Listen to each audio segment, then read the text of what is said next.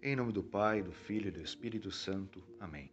Salve Maria, eu sou o Padre Fábio Cosme e hoje, dia 3 de setembro, memória de São Gregório Magno, Papa e Doutor da Igreja, nós vamos contemplar o Evangelho de São Lucas, capítulo 5, versículos do 33 ao 39. No Evangelho de hoje, o Senhor nos conta uma parábola. Ninguém põe vinhos novos em odres velhos Vinho novo deve ser posto em odres novos. Aqui o Senhor nos chama a reviver, a repensar o modo ao qual vivemos. Sabe que no decorrer da vida sempre estamos sujeitos a tropeçar e a cair, a cometer pecados, falhas. E sempre quando vamos nos confessar, saímos com aquela disposição, aquela força né, de dizer eu vou ser novo, eu vou fazer as coisas diferentes, agora eu vou viver a fidelidade aos meus propósitos, buscar a santidade com amor. Porém, é necessário compreender isso. A graça do Senhor vem, vem renovando, né? a força renovadora da Páscoa. Porém, eu não posso continuar na mesma situação. Vou contar um pequeno exemplo. Quando a gente dorme e sonha, às vezes tem um pesadelo, quando se acorda, fica meio sonolento e continua dormindo, infelizmente a gente acaba às vezes, né, voltando ao mesmo sonho de, ao mesmo né, pesadelo, seria assim.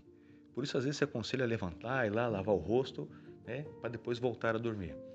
Aqui entra o mesmo sentido, é como sair da ocasião do pecado, sabe? Você às vezes já fez vários propósitos, mas infelizmente segue sempre postergando, não busca viver de um modo novo a graça que Deus está te dando. É necessário olhar para frente e dizer: Eu consigo, com a graça de Deus, a graça de Deus já está em mim, já me confessei, pedi a Deus perdão dos meus pecados, das minhas falhas, agora eu preciso colocar meios novos mas, padre, eu infelizmente eu sempre coloco meios e infelizmente caio sempre no mesmo pecado.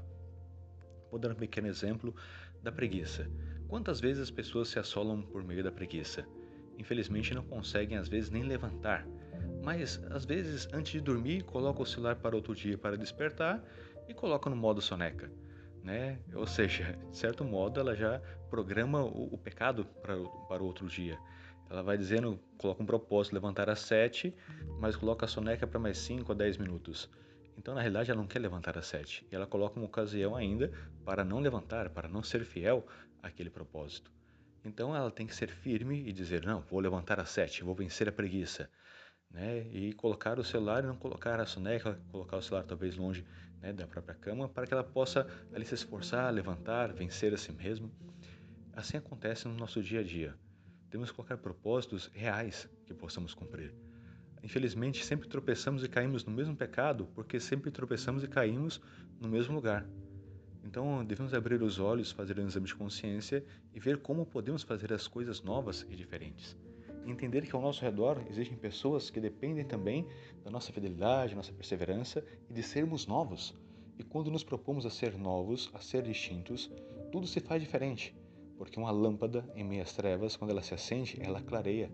Então, quando nós nos acendemos novamente através da graça de Deus, nós vamos clarear iluminar aqueles que estão conosco. E aqueles que estão nas trevas vão sentir o desejo de buscar a graça de Deus novamente. Porém, quando sentimos esse desejo de buscar a graça de Deus novamente e de ser um exemplo para os demais, pode nos assolar, de certo modo, diversas tempestades na vida. Mas aí a gente recorda o que vai dizer justamente o mesmo grande santo que celebramos no dia de hoje, São Gregório. Todos os santos foram mártires, ou pela espada, ou pela paciência. Então temos que ser pacientes com nós mesmos.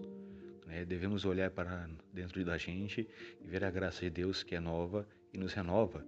Entender que sendo novo, vamos poder renovar todas as coisas através da graça de Deus. E as coisas vão começar a dar grandes frutos. Essa mesma paciência que nós devemos ter conosco mesmo, devemos recordar que o Senhor é paciente conosco e vai nos dando a graça. Portanto, aprendamos também a ser paciente com aqueles que convivem conosco, com aqueles que também vão exigir de nós esse martírio diário.